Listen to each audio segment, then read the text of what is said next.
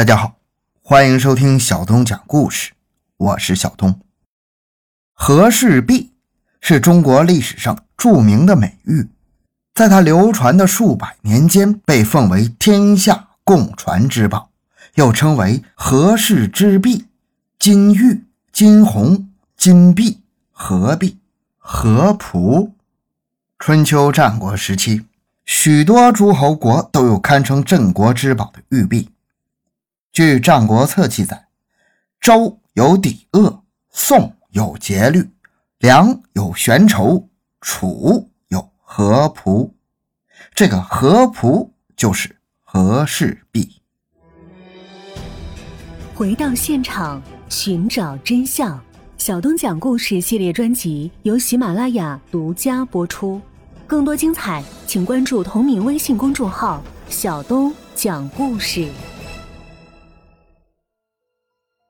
关于和氏璧最早的记载，见于《韩非子》。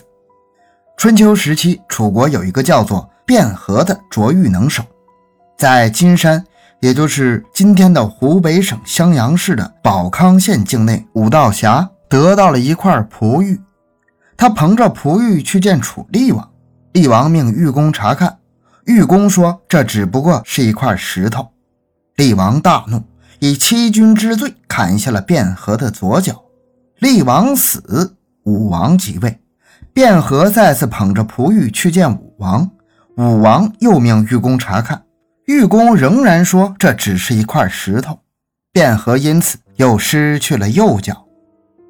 武王死，文王即位，卞和抱着璞玉在楚山下痛哭了三天三夜。直哭的眼里再也流不出眼泪，流的都是血呀！文王得知后，派人询问，卞和说：“我并不是哭我被砍去了双脚，而是，而是哭宝玉被当成了石头啊！忠贞之人被当成了欺君之徒，无罪而受刑辱啊！”于是，文王命人剖开璞玉，里面露出的玉果然堪称稀世之宝。便把它命名为和氏璧，留在宫里供自己赏玩。后来楚威王即位时，因为楚国相国昭阳拜位有功，威王便将和氏璧赏赐给昭阳。一天，昭阳率百余宾客游览赤山，席中他应众人之请，将和氏璧拿出来传阅观看。此时山下深潭有丈许深，大鱼及无数小鱼跃出水面。众人争睹奇迹也就无暇顾及和氏璧。到了散席的时候，众人发现和氏璧不翼而飞呀，到处寻找了一番也没有结果。当时未发迹的张仪正在朝阳门下，众人怀疑是张仪偷了和氏璧，便对他严加审问。史书记载：“仪贫无形，必此道相君之璧，共执张仪。”略台数百，这件事情让张仪耿耿于怀呀。直到他入秦拜相后，还对楚王还以报复，但和氏璧终无下落，成为历史上一个悬案。到了战国时期，一个偶然的机会，赵国一个商人从楚国的一个贩子里买到一块玉璧，进献给了当时的赵国的国君赵惠文王。经验证。这块玉璧正是楚国原先丢失的和氏璧。这件事情让秦昭王知道了，他就派使者对赵王说，自己愿用十五座城池来换和氏璧。赵王看了信，心里想：这秦王一向只是想占便宜不肯吃亏的人，这次怎么这么大方呢？要是不答应他的请求吧，怕秦国兴兵来进攻；要是答应吧，又怕上当。他想来想去，拿不定主意，就和大臣们商量，但大臣们也想不出什么好办法。蔺相如知道这件事，便对赵王说：“让我带着和氏璧去见秦王吧，到时候我会见机行事。如果秦王不肯用十五座城池来交换，我一定把和氏璧完整的带回来。”赵王知道蔺相如是个既勇敢又机智的人，就同意他去了。蔺相如到了秦国，秦王在王宫里接见了他。蔺相如双手把和氏璧献给秦王，秦王接过来左看右看，非常喜爱呀。他看完了，又传给大臣们一个一个的看，然后又交给后宫的妃子们一个个看。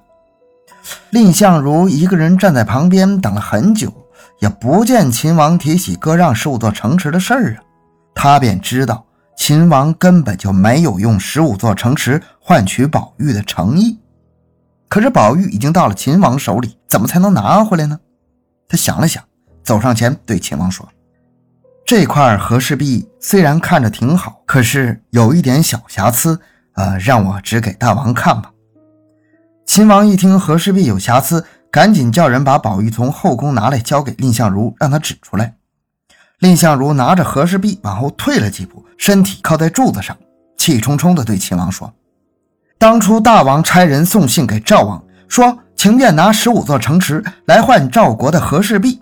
赵国大臣都说千万别相信秦国骗人的话，但我没有这么想。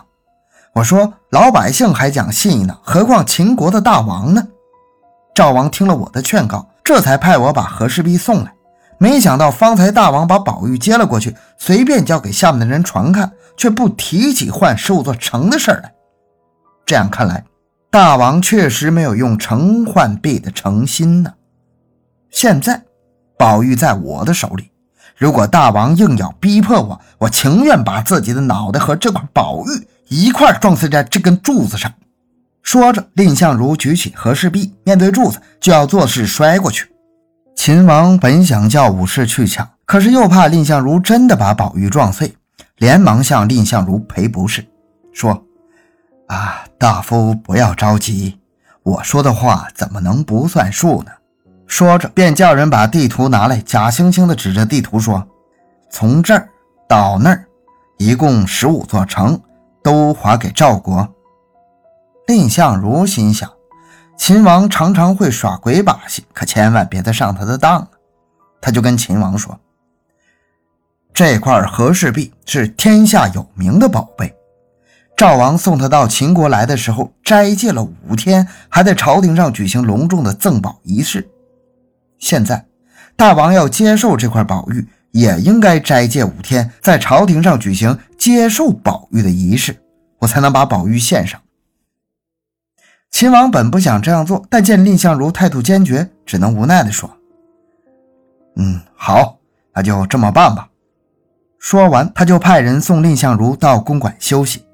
蔺相如拿着那块宝玉到了公馆，叫一个手下人打扮成一个买卖人的样，把那块宝玉包着藏在身上，偷偷从小道潜回赵国去了。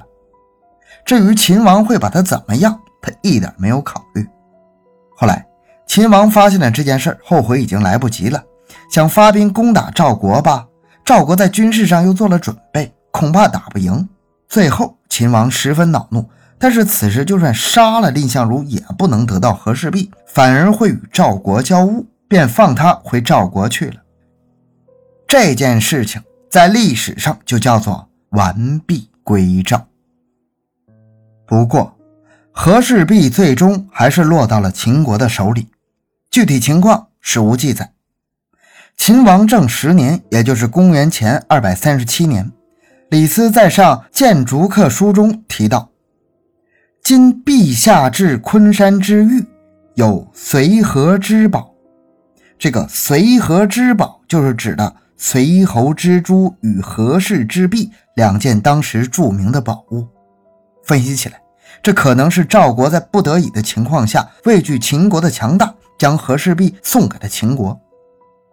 到此，和氏璧的传闻也就基本告一段落了。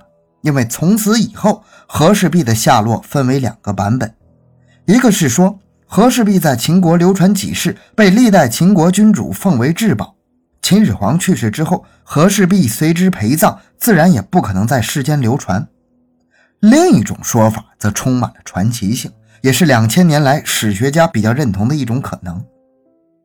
传说秦始皇得到和氏璧后，命玉工将宰相李斯书写的“受命于天，既寿永昌”八个鸟虫形篆字。雕刻在了和氏璧上，作为自己日常使用的玉印，这样和氏璧就成了秦国的国玺，代代相传。公元前二百一十九年，秦始皇乘龙舟行至洞庭湖上，湖上忽然风浪骤起，眼看龙舟即将倾覆，秦始皇忙抛传国玉玺于湖中，以四神镇浪。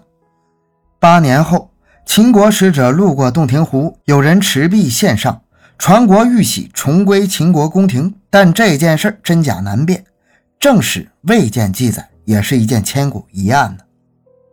秦始皇死后，太监赵高想利用和氏璧篡权未果。公元前二百零七年冬，刘邦的大军攻打咸阳，秦王子婴素衣白马，率群臣在咸阳东面十三里的基道亭投降，献上传国玉玺。刘邦以此宝随身佩戴，改号曰汉传国玺。西汉末年，王莽篡权，当时因小皇帝刘英年幼，传国玉玺由孝元太后王政君代管。王莽让弟弟到长乐宫去索要，王政君气愤地把传国玉玺摔到地上，骂道：“得了这块亡国玺，看你兄弟有什么好下场！”这样一来，传国玉玺被摔缺了一角，即便后来王莽用黄金相补，也无济于事，还是留下了缺痕。东汉光复后，传国玉玺复归光武帝刘秀，一直传至东汉末年。时张让、段珪作乱，汉少帝夜出北宫，与长喜者走散。张让和段珪被诛杀后，少帝回宫，其他国玉都在，而独失传国玉玺。不久，十八路诸侯讨董卓，长沙太守孙坚攻入洛阳，从城南真宫井中捞出一宫女的尸体，在其井下锦囊的朱红小匣内取出一个玉玺。见其方圆四寸，上写五龙蛟女，旁缺一角，以黄金相补，下有篆文：“受命于天，既寿永昌。”啊！